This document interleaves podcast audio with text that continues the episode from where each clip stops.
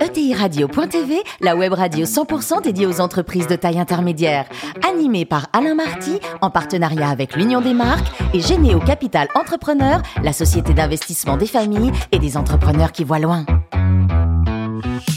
Bonjour à toutes et à tous, bienvenue à bord de ETI Radio.tv. Vous êtes 43 000 dirigeants d'entreprise abonnés à nos podcasts et on vous remercie d'être toujours plus nombreux à nous écouter chaque semaine. Vous pouvez bien sûr réagir sur les réseaux sociaux, le compte Twitter ETI Radio, Terry Duba TV. À mes côtés, pour collimer cette émission, Natalia Abella, directrice du programme Grandir, le programme d'accompagnement des ETI et des PME de l'Union des marques. Bonjour Natalia. Bonjour à tous. Et François Picard, le, le directeur associé de Généo Capital Entrepreneur. Bonjour François. Bonjour à tous. Aujourd'hui, nous recevons Corinne Molina, vice-présidente et cofondatrice de MEDER. Bonjour Corinne. Bonjour à tous. Alors racontez-nous, donc vous êtes diplômée de Schema Business School et votre aventure entrepreneuriale elle débute en 1993 avec un rachat.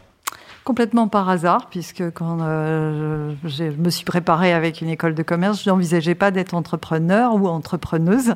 Et donc euh, l'aventure euh, MEDER, puisque j'en suis la cofondatrice et ouais. aujourd'hui la vice-présidente, a démarré complètement par hasard, puisqu'il s'agissait de sauver une entreprise et l'entreprise de mon village. Donc de votre village Absolument pas prémédité et on a démarré. Et qui l'avait créé la boîte alors, l'entreprise? Bah, L'entreprise appartenait à un groupe suisse-allemand à l'époque qui voulait la vendre et un concurrent qui devait la fermer. Et donc, on est intervenu à ce moment-là euh, grâce à Antonio Molina, oui. qui a dit, euh, quand ma mère m'a appelé en me disant je vais perdre euh, mon usine dans Ça laquelle va pas j'ai du tout le tout. temps travaillé, Antonio Molina a dit bah, racheter. Et donc, l'aventure a démarré comme ça. Et je me suis trouvée embarquée dans cette aventure en 93. Et en 2000, c'est aussi une année importante, une année charnière avec un, un rachat. Oui, bien évidemment, puisque euh, en fait, de 93 à 2000, on a constitué un groupe français en rachetant des concurrents euh, et à chaque fois des entreprises qui intervenaient sur les solutions peinture. Mmh. Et donc en 2000, on a eu l'occasion de racheter un groupe euh, suisse basé à Zurich qui s'appelait MEDER, dont on a pris le nom. Ah, et donc oui. là, on a doublé de taille euh, et on a surtout euh, commencé à, on a découvert l'international. Euh, le groupe français a dû intégrer un groupe suisse-allemand et donc on a appris beaucoup dans cette aventure. Donc ça, ça part quand même d'un petit village du Nord pour devenir mondial. Village du Nord, du Pas-de-Calais, exactement, pour les habitants du Hauts-de-France. Attention, et pas de donc blague. on a démarré, oui, par hasard dans un village et aujourd'hui on est un groupe international. Oui, donc ça fait 190 millions d'euros de chiffre d'affaires Ouais. pour 800 collaborateurs. Et les métiers ont changé? Qu'est-ce que vous proposez aujourd'hui, Corinne? Les solutions se sont élargies puisqu'on a démarré euh, dans, dans, mon village avec des solutions peinture décorative et peinture industrielle. Aujourd'hui, on a des solutions peinture et composite pour l'industrie, donc on a dû euh, se recentrer, se spécialiser, mais les solutions, bien évidemment, se sont élargies avec toutes les équipes qu'on a eu la chance d'intégrer depuis, euh, depuis, depuis le début de l'aventure Eh en oui. 93. Donc Vous êtes 100% B2B Aujourd'hui, on est 100% en B2B, puisqu'on doit être euh, spécialiste. On a essayé euh, la peinture décorative, ouais, mais euh, pas. bah, les secteurs sont métier. en train de se concentrer et on ne peut pas être bon sur tous les secteurs. Donc, on a dû renoncer aux peintures décoratives, se spécialiser sur, sur le secteur industriel, où on a élargi nos solutions et on continue de les élargir à la fois au niveau des technologies, parce que c'est un sujet important, la technologie, l'innovation, et aussi en termes de zones géographiques. Donc, euh, on doit accompagner nos clients qui sont des gros groupes de façon oui, qui sont internationale. Les, clients, Corinne Alors, nos marchés euh, principaux sont le ferroviaire, euh, l'automobile, mmh. tout ce qui est ce qu'on appelle piping, donc c'est le transport d'eau, hein, donc dans lequel on a voulu investir pour des pour des sujets environnementaux, la cosmétique. Donc, nos clients, pour répondre à votre question, sont des grands donneurs d'ordre tels que Alstom, pour citer un client français.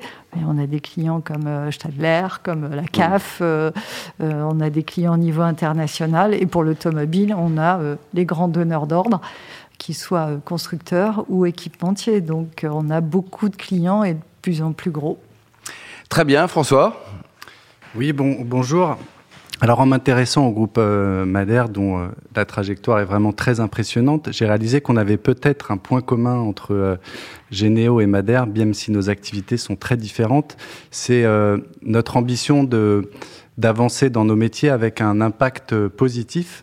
Et en, en m'intéressant à vous, je disais que vous aviez au sein du groupe Madère à cœur de mettre euh, vos produits, vos savoir-faire au service d'un avenir durable pour la planète et les hommes. Alors ma, première question, c'est justement comment fait-on quand on est une ETI pour réconcilier euh, cette ambition d'avoir un impact positif et la performance économique? Ce que j'ai envie de dire, c'est que déjà au démarrage du groupe, on avait cette ambition. C'est vraiment dans les gènes de toutes les entreprises qu'on a pu euh, intégrer. Et c'était ce qu'on a cherché à chaque fois, cette volonté de protéger euh, la planète et ses occupants, hein, puisqu'on est quand même dans le secteur de la chimie avec des produits qui ne sont pas complètement neutres. Donc toutes les entreprises que nous avons reprises, on les a reprises en vérifiant qu'il y avait cette volonté. Et quand on a repris, par exemple, le groupe MEDER en 2000, donc euh, un groupe qui faisait 40 millions, donc qui était aussi gros que nous, c'est parce qu'ils étaient euh, en Suisse précurseur sur les peintures euh, qu'on appelle hydrodiluables, donc les peintures à l'eau pour faire euh, plus simplement. Et donc c'est ça qui nous intéresse. C'était des technologies qu'on voulait développer. Ils avaient une avance, donc on avait ça. Donc c'est quelque chose qu'on partage. Et pour moi, l'ETI, c'est pas euh, antinomique avec la protection de l'environnement. On a ça. Et comme l'a souligné Antonio Molina dans des séminaires, on a des briques parce qu'on a acheté des concurrents à chaque fois, des entreprises qui avaient l'habitude de batailler chez les clients. Et en fait, notre ciment, c'était cette volonté de protéger l'environnement et, ses habitants avec des produits plus vertueux, pour, euh, plus respectueux de la santé des personnes. Alors peut-être une autre question. Euh, en l'espace de 20 ans, vous êtes devenu un leader euh, dans votre secteur. Et évidemment, cette croissance a été soutenue par l'innovation et aussi par des croissances externes, justement. Alors peut-être pour les, dirigeants euh, d'entreprises qui nous écoutent, euh, quelles expériences vous tirez de ces croissances externes et peut-être quelques leviers, quelques clés de succès, euh, puisqu'elles ont été nombreuses, je crois, ces expériences. Je pense que ça intéresse les bonnes et les mauvaises, quoi. nos auditeurs. Allez, vous avez trois heures, Corinne. non, il n'y a pas eu de mauvaise expérience, aucune mauvaise expérience. Et donc, on a mené beaucoup d'acquisitions en France puis euh, en Europe, puis, euh, puis en Asie. Enfin, en Asie, on a plutôt créé, mais en tout cas, en Europe, on a mené beaucoup d'acquisitions. À chaque fois, c'était de belles expériences parce qu'on a renforcé le groupe parce qu'à chaque fois, on, intégrait des différences. Et personnellement, je crois beaucoup à la différence et à toute la richesse qu'apporte la différence, même si au début, elle perturbe. Donc, euh, comme j'ai dit tout à l'heure, euh, intégrer euh, au démarrage un groupe suisse-allemand, ça, c'est, on a fait des erreurs. Suisse, c'est compliqué, mais suisse-allemand, quand même. Voilà, mais on a fait des erreurs parce qu'on est arrivé avec nos schémas français, les matrices, et on a vu que là-bas, ça fonctionnait pas. Quand on intègre une équipe allemande, c'est encore différent. Quand on est avec des Italiens ou des Espagnols, c'est toujours un sujet différent. Et quand on parle d'Asie, hum. Euh, c'est euh, encore différent. Donc à chaque fois, on apprend beaucoup. Et pour moi, c'est ça qui fait la force de MEDER, c'est qu'on a un joyeux melting pot qui, où on s'enrichit. Après, euh, s'être étonné de la différence de l'autre dans un premier temps. François? Oui, j'en parlais, donc la croissance soutenue par la croissance externe, mais euh, je crois c'est très fort chez vous, il y a l'innovation. Est-ce que vous considérez euh, qu'une ETI comme la vôtre, en France, qui est avec une exposition internationale, bah on est capable de soutenir l'innovation dans les ETI ou c'est un un combat du quotidien? Alors, l'innovation est primordiale. Si aujourd'hui on réalise euh, environ 80% de notre chiffre d'affaires hors de France, c'est grâce aux acquisitions, mais c'est grâce à l'innovation. Parce qu'en fait, on est dans les valises de nos gros donneurs d'ordre et on suit dans les valises parce qu'on ne trouve pas localement les mêmes produits. Donc, cette avance technologique et en plus sur euh, des notions de respect de l'environnement et aussi des notions économiques, hein, parce qu'on n'est pas dans un monde de bisounours. Il ne s'agit pas euh, simplement de faire des produits vertueux, il faut aussi euh, aider nos clients à être compétitifs. ça, c'est important. Donc, innovation essentielle, internationale, évidemment, pour être près de nos clients, mais l'innovation, essentielles et je pense qu'aujourd'hui on a quand même des vraies aides à l'innovation. Elles se sont développées et euh, c'est plus fort que jamais si on veut innover. On a euh, des ressources. Euh, je pense que l'État est en train de bien aider. C'est pas parfait encore, bon mais boulot, on va dire. La tendance c'est pas, parfait encore. Il y a encore des, des phases de l'innovation qui sont pas complètement prises en charge, mais en tout cas ça va dans le bon sens. Natalia? Je voudrais continuer évidemment un tout petit peu sur ce sujet de la responsabilité et notamment François parlait de la corrélation entre la responsabilité et la réussite économique. Moi j'aimerais bien aller encore au-delà et savoir comment au fond ces engagements-là se traduisent en interne et les bénéfices que ça apporte à l'entreprise en interne et dans l'ensemble de son écosystème on est dans un métier hein, qui est régi par beaucoup de, dispositifs. On a un environnement, on a un règlement qui s'appelle REACH, euh, qui gère justement toutes les substances et qui est assez contraignant, mais je pense que c'est pour le bien des citoyens. Donc euh, ce qu'on a décidé depuis euh, beaucoup d'années, c'est de ne pas subir l'évolution de ces législations, qui sont un peu différentes en plus par pays, mais c'est de les anticiper. Et donc on a, on s'est dit, il faut ne il faut pas qu'on en fasse une contrainte, il faut qu'on en fasse une opportunité. On a beaucoup de contraintes en Europe et en particulier en France où on a tendance à, à superposer, des dispositifs. Alors, ce qui peut, ce qui nous coûte cher, hein, parce que reformuler les produits, ça coûte extrêmement cher. Euh, en revanche, ça nous donne la force parce que ça nous donne une avance, et notamment en Asie aujourd'hui, ou même dans d'autres pays d'Europe parce qu'on a des produits euh, qu'on a eu du mal à formuler, mais qui sont plus vertueux. Et je pense qu'on est dans le sens de l'histoire. On a, on a ça dans les gènes, mais je pense que ça tombe bien, parce que le sens de l'histoire, c'est euh, forcément efficacité économique, mais aussi euh, respect de, l'environnement. Ça change, des choses en interne avec vos collaborateurs, d'avoir cette position-là? Bah, je pense que c'est essentiel, notamment avec la nouvelle génération qui, euh, qui est là. Hein. celles, qui, celles qui vont arriver devraient être dans le, même, dans le même jus, si on peut dire. On a une génération qui cherche du sens. Mmh. Et donc, euh, de se dire que MEDER contribue, hein, il faut rester, chacun doit rester à sa place, à transformer la chimie. Euh, c'est quelque chose qui motive pour, euh, pour, les jeunes, c'est de se dire. Vous avez du mal à recruter ou pas Ou les gens sont, il y a l'appétence pour votre Ça dépend des postes. Euh, sur les laboratoires, parce qu'il y a ce sens qui est très fort, on n'a pas de souci à ce jour. D'accord. en production, c'est effectivement compliqué et ça dépend des régions, mais on a un peu de mal à recruter en ce moment. En ce moment, quoi. Natalia une dernière question, justement, si on va parler de l'humain un peu. J'ai vu combien vous étiez attaché à ces notions de créativité. Euh, et, la créativité en tant que levier, au fond, aussi pour la productivité. J'aimerais bien que vous nous en disiez un petit peu plus sur ce sujet-là. je suis attachée à mon pays, je suis attachée à la, région aussi. La région, vous avez raison de le rappeler. Je suis attachée euh, à l'industrie parce que je pense qu'on l'a euh, condamné à une époque que j'ai connue dans ma première expérience professionnelle.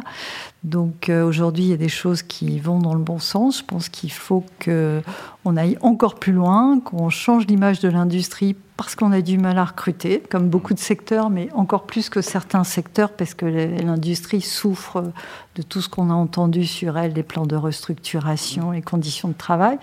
Donc on est en train de, de lancer euh, dans les Hauts-de-France un projet qui s'appelle We Fabart. Et euh, l'idée, c'est de faire intervenir des artistes euh, dans les usines et de. Ils vont quand même pas tout taguer là. Peut-être et de produire, enfin que l'artiste travaille avec les et que l'artiste ensuite euh, produise une œuvre d'art, si possible à partir de déchets, pour qu'on porte un autre regard sur, euh, sur ces déchets, justement.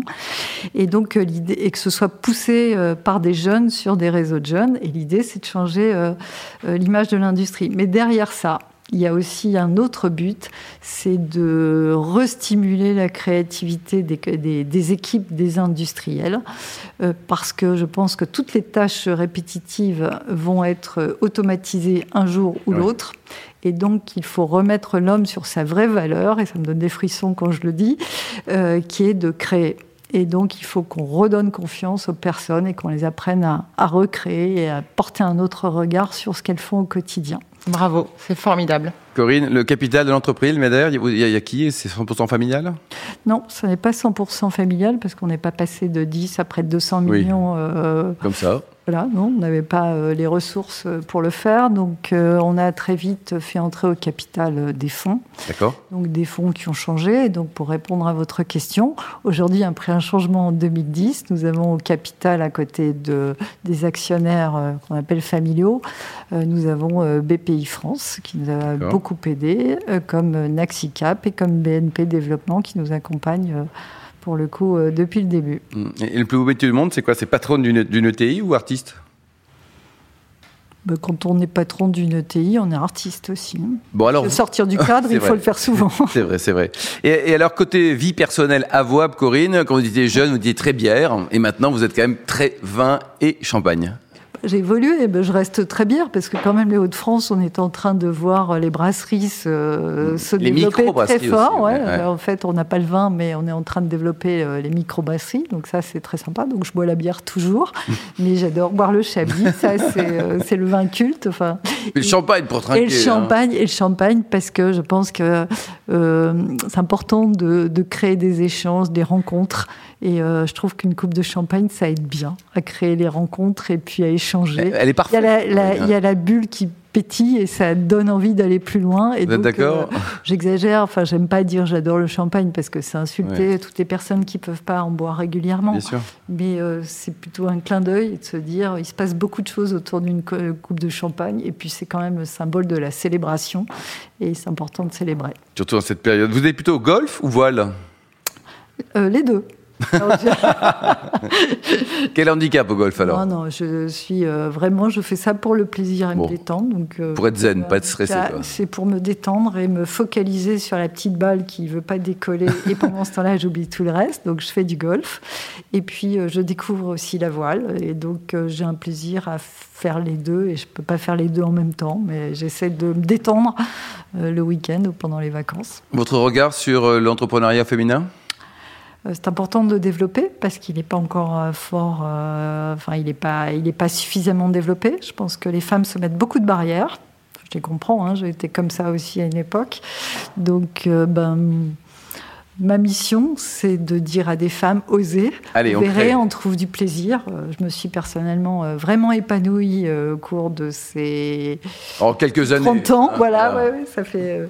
Et donc, bah, j'ai envie de, à chaque fois d'inspirer des femmes, de leur dire osez, allez-y. Donc, participer à des euh, des forums, des concours, et, puis, et puis surtout, je pense que, enfin, il y a, y a, quelque chose que je fais euh, de façon plus récente, c'est aussi de prendre des très jeunes femmes, très très jeunes femmes. Quel âge? Et donc, euh, bah là, j'ai accepté de prendre sous mon aile, on peut le dire comme ça, une jeune fille qui était en première quand j'ai en première?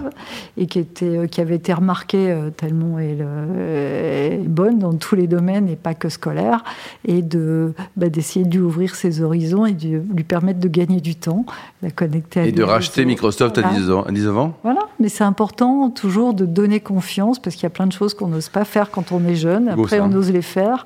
Et si on peut faire gagner un peu de temps, euh, ben, il faut le faire.